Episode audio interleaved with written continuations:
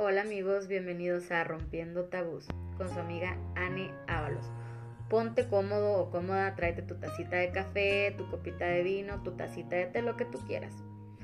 En el día de hoy hablaremos de poliamor y swinger, las diferencias y cosas en común del poliamor y swinger. Para empezar, el poliamor es una filosofía de vida. En esta práctica se involucra el amor, la responsabilidad y existen algunas escalas dentro de esta práctica que iremos desglosando poco a poco. Bueno, pues para empezar el poliamor al ser una filosofía de vida, como ya lo dije, radica más allá de lo sexual y es un estilo de vida. En este estilo de vida, una pareja decide tener parejas simultáneamente. Entonces, a la hora de que existe esta forma de tener estas parejas, no quiere decir que va a haber un rol de intercambio, a diferencia del swinger, que sí hay un rol de intercambio. Bueno, aquí, aquí es una oración más larga, incluso pues, terminal, o sea, eh, vaya, no, no es polígama, pero eh, sí tiene la intención de ser, al ser una cuestión filosófica, pues tiene una intención de ser duradera, que como todo, pues aunque sea una relación monógama, puede acabar en cualquier momento, pues una relación poliamorosa también. Pero aquí la intención es la misma, es con amor. Entonces, pues llegan a formar un núcleo familiar entre las diversas parejas que se tienen eh, en base al amor, vibrando en esa energía de amor.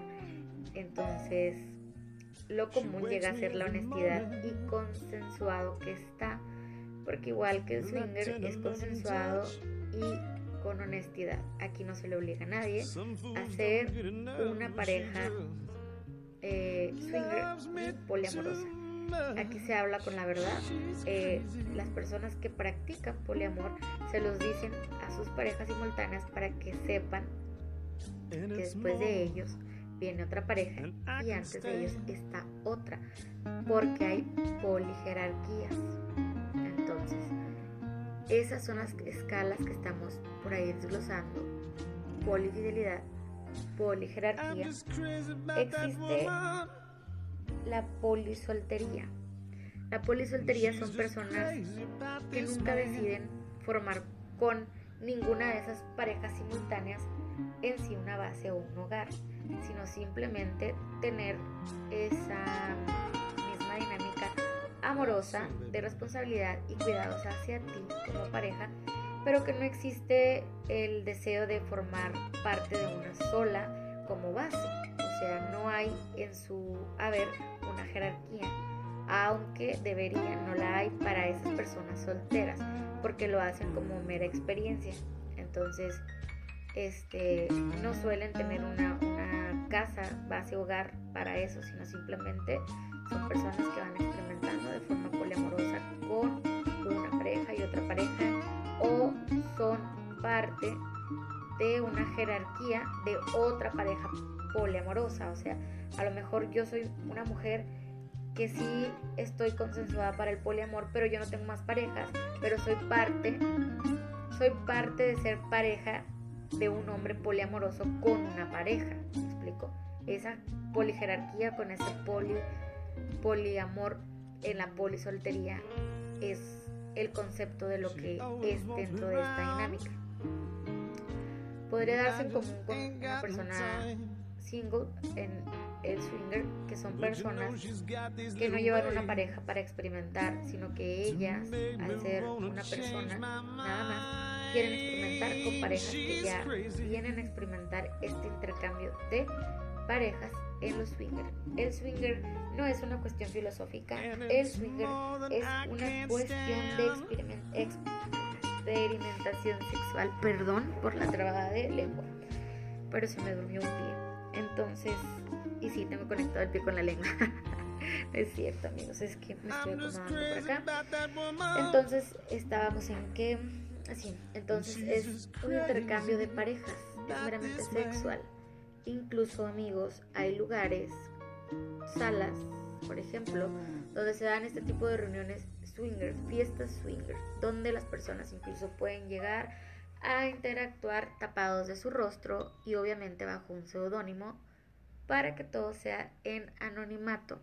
Esa es una de las grandes diferencias del poliamor porque si bien lo consensuado y lo honesto de a mí me gusta experimentar esto, eh, no quiere decir que haya una interacción más allá, esa es la diferencia. Yo con mi pareja hoy tengo una fiesta swinger, ok, después de esa, de esa fiesta ya no hay una interacción con la pareja con la cual hubo un intercambio.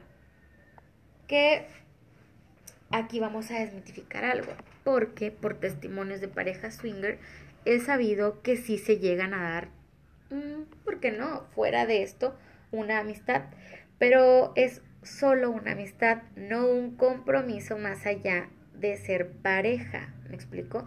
Tu pareja sigue siendo tu pareja de base con la que tú vas a otras fiestas swinger a hacer intercambios. No vas a hacerte cargo de la otra pareja, de la pareja con la que intercambiaste. No sé si quede claro, pero pues creo que sí se entendió. Entonces así es. Esa es la mayor diferencia entre el poliamor y el swinger, amigos. Por otro lado, los swinger también lo común es la responsabilidad y el cuidado del tercero. Porque de todas formas eh, debe existir un, pues un grado de responsabilidad al cuidarse principalmente por ser esto algo tan casual y sexual meramente. Em, en los swingers se les pide llevar un control dentro de lo que son sus chequeos médicos sexuales para descartar cualquier tipo de enfermedad sexual con el cual estaríamos incurriendo en una forma grave hacia un tercero. Entonces, pues eso es principalmente lo, lo, que más se pide en la responsabilidad del swinger. Hoy en día hay algunas formas más allá de relacionarse a través de, de estas dinámicas, como lo son las plataformas de redes sociales, principalmente Twitter. Lo escucharon bien, Twitter. En Twitter, amigos, se da mucho el caso de parejas swinger, los cuales incitan a decir dónde se van a encontrar para hacer intercambios de parejas, casual, simplemente casuales. Los poliamorosos, al ser un estilo de vida y una filosofía de vida, generalmente no lo van a publicar en una red social eh, para buscar a alguien que quiere integrarse a su filosofía de vida, sino que en el caso de ellos se da un poco más en el ámbito social, eh, presencial, en sus círculos sociales, no en las plataformas. Pero eh, no es algo que oculten, no es algo que digan que, se tiene que callar o, algo así, sino no lo externan de una manera como a modo de convocatoria, como los swinger, eh, a través de este tipo de redes sociales. Esas son las diferencias y cosas en común que hasta ahorita podemos encontrar entre el poliamor y el swinger. Amigos, ustedes qué sabían de este tema? ¿Ustedes han practicado alguna de estas cuestiones o son parte de la filosofía poliamorosa? ¿Estarán interesados en practicar algo dentro del swinger? ¿Les gustaría meterse a este tipo de filosofía de vida poliamorosa? Cuéntenmelo, háganmelo saber y también háganme saber qué otros temas quieren que desmitifiquemos y rompamos más tabús en el tema sexual. También quiero darles a saber, aquí me pueden escuchar en el podcast, pero no olviden, por favor, buscarme en mis redes sociales y estar atentos en dónde me pueden leer, porque ah, hablo también de otros temas más profundos y más underground en cuestiones del sexo en ciertas revistillas por ahí donde ustedes pueden encontrar incluso tips y cositas así. Igual amigas y amigos, si quieren también dentro del podcast, del podcast, secciones de tips o cuestiones del tipo, igual que en las revistas, pues háganmelo saber. se los voy a agradecer muchísimo. Les agradezco que compartan este hermoso y precioso podcast hecho con mucho cariño para ustedes y pues no les cuesta nada y vale mucho para mí porque me encanta platicar con ustedes y ser vocera de sus inquietudes.